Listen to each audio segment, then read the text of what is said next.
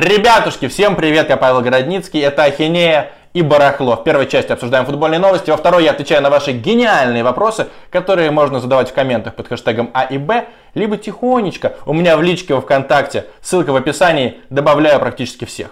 Маленькое объявление для вновь прибывших. Вы снова начали спрашивать в комментах, ну когда же выйдет ролик про картавого Ника? А я уже отвечал на этот вопрос.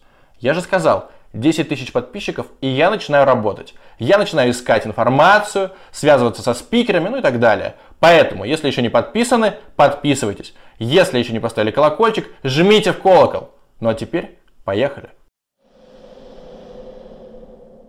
Маленькая подрубрика «Самый кайф» лучшее из того, что я увидел, услышал или прочитал на этой неделе. Я заценил роскошнейший текст ESPN о том, что произойдет с контрактами футболистов после 30 июня. Вот настоящая журналистика в жанре вопрос-ответ, целый гигантский материал. И вы часто мне пишете в комментах, что что ты нам вообще втираешь, что больше не будут играть в футбол, что сезон закончится. Да они могут еще в июле порубиться, в августе, ну подумаешь, в сентябре, следующий сезон позже начнут, отдыхать не будут, будут каждые два дня играть, поселятся на одной базе, будут каждый день играть. А я вам объясняю, да не будет больше футбола, все. И вот как раз текст на ESPN тоже дает понять, что из-за контрактов футболистов, как минимум, доиграть сезон будет сверх тяжело. Потому что, смотрите, полтысячи футболистов из топ-5 лиг испытают проблемы из-за того, что у них истекут контракты. Кто-то станет свободным агентом, у кого-то истекут аренды. Но целые клубы потеряют прям пачки футболистов. Есть такой итальянский клуб «Спал». И 30 июня из него уйдут 17 игроков. Что делать Спалу? Они заявку не насобирают. Или, например, Ньюкасл. Тоже 9 футболистов с 1 июля до свидания. Ну, казалось бы, да? Можно договориться. Ну, еще несколько недель, пожалуйста, за нас поиграй. Ну, ты же видишь, коронавирус, карантин, войди в положение. Но есть Хаким Зииш, например. Вот просто канонический вообще пример. Он переходит из Аякса в Челси. У него же контракт подписан. 30 июня он игрок Аякса, 1 июля он уже все, футболист Челси. Почему Челси должен брать на себя риски за здоровье Хакима Зииша, как он там доиграет у себя в Нидерландах за Аякс? Он, допустим, получает травму. 5 июля возобновляется там чемпионат, и он 5 июля, у него рвутся кресты. Почему Челси должен из-за этого страдать? И такого полно. И возникает коллапс. И проще всего, если бы FIFA объявила, ребята, до 30 июня нужно как угодно закончить. Договориться, например, и доиграть до 30 тура. Либо просто все остановить, либо попытаться ужать и прям каждый день действительно играть. Но до 30 июня нужно определиться судьбой каждого чемпионата. И то, что УЕФА говорит, надо закончить до 3 августа, это полное фуфло. Ну, потому что как такие, как Зиш, будут за свои старые клубы играть, если у них уже нет контракта, если они уже связаны контрактами с другими клубами. Короче, всем советую по ссылочке в описании перейти.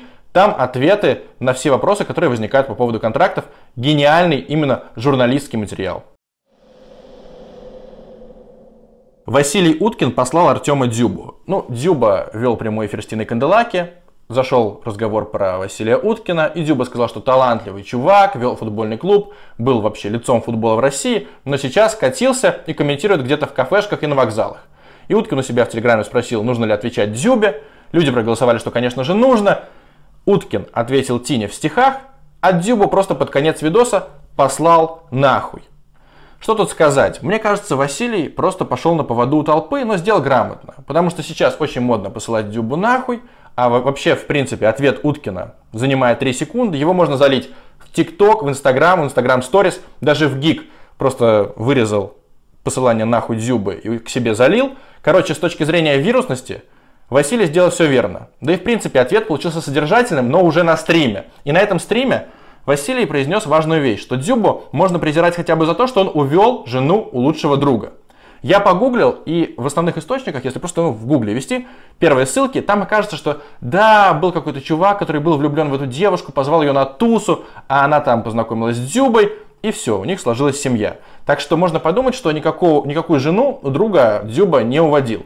Но возникает другой вопрос. Все мы знаем, возвращаемся к одной из главных фигур моих видосов, все мы знаем, что Юрий Дудь с 2010 по 2017 годы брал интервью у всех главных спортсменов России. Но Дзюбы среди них не было. Он уже зажигал, но не общался с Дудем. Почему? Потому что, по версии Дзюбы, Дудь вбрасывал слухи, возможно, даже публично, я просто не нашел, о том, что любимая фишка Дзюбы познакомиться с чьей-нибудь женой или девушкой, подругой, ее очаровать, она уже все влюбляется, у нее бабочки в животе, что-нибудь потом происходит, и Дзюба такой, а я ни при чем, я никого не уводил, да она сама, я вообще ничего не знаю. Кстати, даже Савин, по-моему, в культуре без имен рассказывал эти истории. И вот именно из-за этих слухов как раз Дзюба не общается с Дудем. Так что я, наверное, поверил бы Василию Уткину в историю о том, что Дзюба реально увел девушку у лучшего друга. Кстати, случайный факт, который не понравится хейтерам Артема Дзюбы. Я же фанат э, раннего Киржакова, молодого Киржакова, и я подогнал статистику. Взял его голы и ассисты в сезонах 2002, 2003 и 2004, когда он как раз много забивал много отдавал, и был вообще на пике. И получилось, что в среднем у Александра Киржакова 0,7 результативных действий за 90 минут. Получается, за 20 матчей полных он делает 14 результативных действий, голов или ассистов. Но если взять Дзюбу при Симаке, то оказывается, что у него 0,86 этот показатель. То есть 17 матчей из 20 будут результативными. Опять же, либо гол, либо ассист. И из этого еще вычеркнуты пенальти, ну, чтобы было объективно.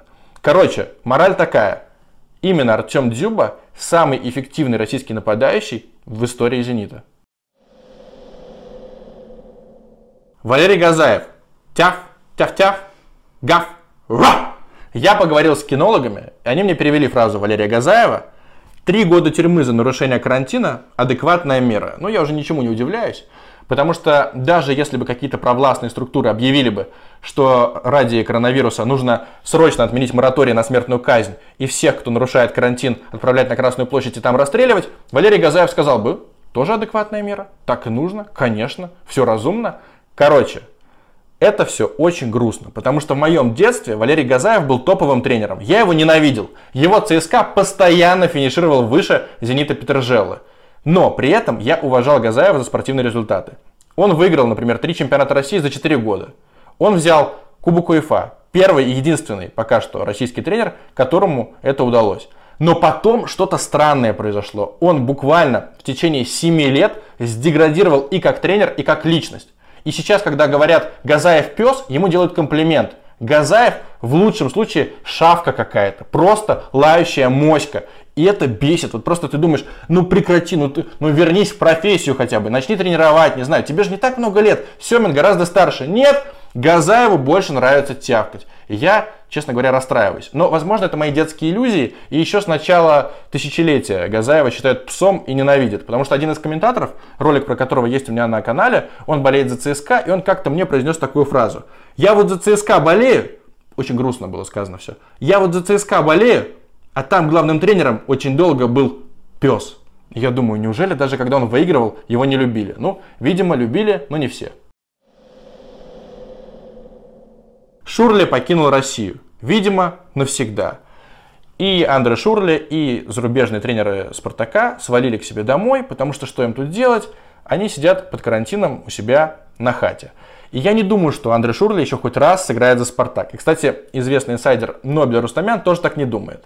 Но зато как же весело сейчас вспоминать твиты спартаковских сектантов, которые буквально вот просто эякулировали, когда Андре Шурли в конце лета либо отдавал, либо сам забивал. Вот это уровень, вот это чемпион мира, сразу понятно, приехал к нам разрывать и нагибать лигу. Ну, все знают, что случилось дальше. Смешно, что сектанты сейчас разделились на два лагеря. Одни говорят, ну он же 4 матча хорошо провел, буквально реально приводят статистику Андре Шурли за 4 игры. Видимо, его брали на 4 игры. Но почему он тогда до сих пор принадлежит Спартаку? Почему было не арендовать его, ну, например, на месяц? Другие сектанты говорят, подумаешь, вот у Зенита вообще был Маркизио. Но, друзья, Маркизио был за год до Андре Шурли. То есть Спартаке посмотрели, как зажег в Петербурге Маркизио и взяли своего Маркизио Шурли. Вы что, тупые что ли? Черчесов о любимой музыке. Классика успокаивает и развивает. Стараюсь навещать Гергиева и Мацуева. И вы сейчас, наверное, думаете, Щекастый совсем чокнулся. Что эта унылая новость вообще делает в Ахинее и Барахле? Но все не так просто. Я выяснил сумасшедший абсолютный инсайт. Оказывается, в 2016 году, когда нужно было назначать нового главного тренера сборной, там же было несколько кандидатов. Черчесов, Бердыев, даже Симак, с ним общался тоже Мутко, но выбрали Черчесова. И почему его выбрали? Потому что Валерий Гергиев, который машет вроде бы палочкой, я в принципе не очень понимаю, в чем работа дирижера, для меня это загадка, я вот такой серый и бездуховный, но Валерий Гергиев при этом супер влиятельный мужик. И в Кремле, и вообще везде. Он просто во всех сферах, как он говорит, его всегда слушают. К нему реально прислушиваются. И Мутко тоже прислушался. Гергиев Осетин порекомендовал другого осетина, чтобы он возглавил сборную России. И Черчесов до сих пор руководит сборной и ходит как раз на концерты Гергиева. Ну, сейчас не ходит, потому что концертов в принципе и нет.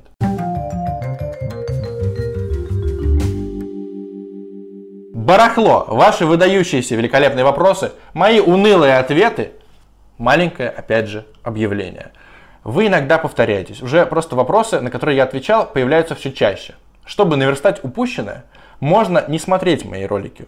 Зачем тратить время, зачем тратить трафик? Можно их послушать. По ссылке в описании я добавил линки на подкасты и для андроида, и для айфонов.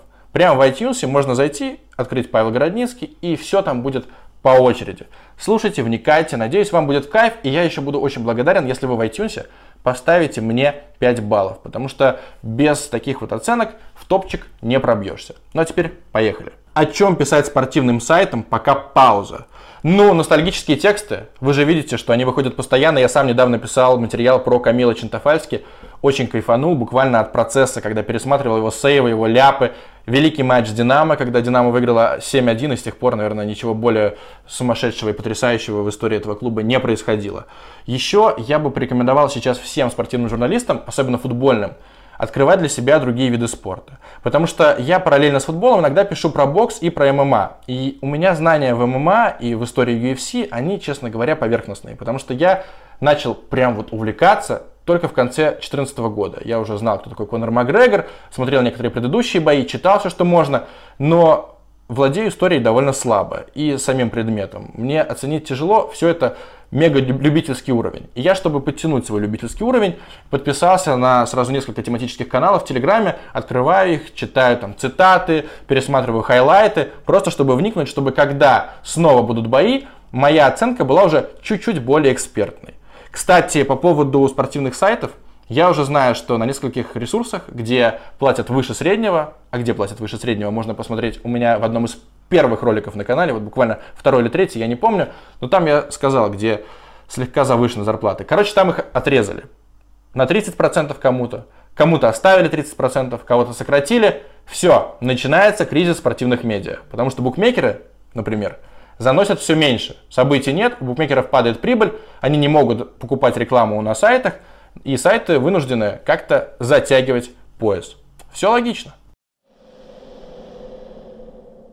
Правда ли, что Дзагоев и Кокорин переписанные? Я выяснял по Кокорину, копался, наверное, пару дней и понял, что если он и переписан, то максимум на год. Зато Загоев минимум на год. Некоторые говорят, что он даже 86 или 87 года. Но я посмотрел его фотки 2008, когда он уже разрывал лигу и когда, например, забивал Зениту, он не смотрелся как 22-летний чувак. Ну, чисто визуально. Поэтому я склоняюсь к теории, что он либо 88 либо 89 Но переписан, да, скорее всего. По поводу Загоева есть еще одна информация, почему у него так много травм и почему он так плохо восстанавливается. Потому что, друзья, я не буду развивать тему, но скажу так – Алкоголь мешает восстановлению. Назови лучшую и худшую форму футбольных клубов. Лучшая из тех, что я видел, была у Тарина, по-моему, в 2015 году. Мой коллега и друг Влад Воронин даже себе ее заказал. Там очень темная футболка, на ней силуэт быка, и бык, символ Тарина, состоит из фамилий легенд клуба. Смотрится максимально стильно. Уже здесь на экране мы выводим эту фотографию, вам захочется купить такую форму, но я не нашел, как это сделать. Худшая форма была у Локомотива в сезоне 13-14. Видимо, почему-то в Пуме решили, что ромбики не устарели в 2009 году, когда Урган с Цикало вели большую разницу как раз в таких жилетках с этими ромбиками. И Локомотив, как школьники как раз, рубились в этих красных футболках с красными ромбиками. Это ужасно. И я не удивлен, что сезон 14-15 техническим спонсором стал Adidas, потому что ну, такая форма это какой-то плевок в душу. Какие вообще ромбы даже в 13-14 году? Кто круче, пиковый Мауриньо или пиковый Пеп Гвардиола? Я не очень люблю Гвардиолу, просто вот со стороны он мне не очень нравится. И я обожал раннего Мауриньо, сейчас я к нему равнодушен. Поэтому я не слишком объективен. Но давайте посмотрим. Жозе Мауриньо сделал три великие команды. Порту, потому что это полный абсурд. Порту победитель Лиги Чемпионов. До этого, ладно, выиграли Кубок УЕФА, еще можно себе представить. Но Лига Чемпионов для Порту это что-то безумное. Потом Челси, Миллион лет не брали АПЛ, а тут два года подряд с жирненьким таким запасом, плюс э, Мourinho создал там команду, набрал как менеджер, как великий менеджер, набрал туда игроков на годы вперед. Дальше был Интер, ну тоже, да, не совсем грант, который в 2010 году поставил на колени всю Европу, в том числе Баварию, например. Это три великие команды. Дальше была очень и очень хорошая, качественная работа в Реал Мадриде, потому что Реал вылетал миллион лет подряд э, в 1-8 Лиги Чемпионов. Тут три полуфинала было с Мауринью. Но еще чемпионство и Кубок Испании. Так что очень хорошая команда. И потом просто хорошая работа в Лондоне в Челси второй заход. Дальше, конечно, туговато, несмотря на то, что с Юнайтед Мауриньо взял, например, Лигу Европы, все равно вряд ли он доволен тем, как он там потрудился. Ну а Тоттенхэм это совсем какая-то катастрофа, я не знаю, как вообще туда можно было пойти. Смотрим Гвардиолу. Одна великая команда Барселона с праймовыми Месси, Иньеста и Хави. Потом очень хорошая работа в Баварии, три полуфинала Лиги Чемпионов подряд. И сейчас очень хорошая работа в Манчестер Сити, потому что там тоже ждут Лиги Чемпионов. Так что для меня пиковый Мауриньо, который добивался такого результата спорту и Интером, конечно же, выше, чем Гвардиола, который всех драл с Барселоной. Но важный есть нюанс. Если мы будем оценивать не пик, а дно, то я убежден, что Гвардиола никогда не пробьет такое днище, которое сейчас пробил Жозе Мауриньо. Расскажи про конфликт Карпина и Мостового. Я так понял, что этот конфликт начался с того, что Александр Мостовой дал в 2013 году интервью Александру Вишневскому, причем в Испании, кажется, в Марбелье. И там был такой заголовок. Занятно наблюдать, как тренером становится тот, кто никогда тренировать не собирался. Речь, разумеется, про Валерия Карпина. И Вишневский спросил у Мостового, кстати, интервью бомба. Ссылку даже прикреплю в описании, потому что надо почитать. Там оно очень веселое. Вот Вишневский спрашивает. Многие считают, что Карпин просто подсидел Эмери и намеренно добивался отставки тренера. Отвечает Мостовой. Конечно, немногие считают, а так оно и есть. Это же не первый случай с ним. А Лаудруб, а Черчесов. Один раз может быть случайностью, а у Карпина такие истории постоянно. И вот Мостовой набросил и не понимал, как вывозить за базар. Он думал, что, а, ладно, сейчас поживу в Испании, э, с Карпином уже не встречусь, подумаешь, могу говорить что угодно. Но так случилось, что Мостового прижала мафия. Он сам об этом рассказывает. И он поэтому не может сейчас жить в Испании. У него там был какой-то бизнес, сейчас, как я понял, бизнеса нет. Бизнес есть в Москве, у него доля в ресторанах, насколько я помню, Якитория. Проблем с деньгами не существует, но он не может выбраться в Испанию, которую он так любит. И он вынужден тусить в Москве, и вынужден приходить на Матч ТВ. И вот Саша Аксенов, который работал заместителем Натальи Билан до 2017 года, вспоминал у себя в телеграм-канале, как вообще встретились на Матч ТВ Мостовой и Карпин. Помню эфир «Русская сельта». Александр Мостовой мучился, вспоминая хоть что-то про Клода Макелеле, с которым они втроем играли в Вига. Все попытки рухнули, когда в гримерку зашел Карпин. Стекла запотели. На включенном телеке споткнулся ведущий новостей. Валерий над чем-то ржал, за три секунды оголился до пояса, девочки-гримеры охнули, а я был уверен, что сейчас начнется оргия. Мостовой, кстати, подумал об этом раньше и первым вышел подышать. Так что Мостовому в том эфире было очень некомфортно. Он себя чувствовал как будто виноватым. Что он Карпина обвинил в том, что тот подсидел других тренеров, что он в принципе был недоволен, что Карпин благодаря связям нашел себе хорошую работу в «Спартаке», и поэтому Мостовой смущался, робел, заикался, а Карпин спокойно базарил о том, как же они играли в Сельте в начале нулевых или даже в конце 90-х. Так что никакого конфликта особо нет. У Карпина с Мостовым точно. И Карпин даже в культуре, когда у него спросили, кто лучший игрок зарубежный был в истории России, он сказал сразу же, Мостовой. Он не держит обиду на Александра. А вот Мостовому обидно, что Карпин при деле, что он востребован, а ему звонят только прокомментируйте, пожалуйста, трансфер, матч или еще какое-то футбольное событие. Подписывайтесь на канал, ставьте лайки, дизлайки и еще по ссылочке для самых-самых моих преданных слушателей есть телеграм-канал.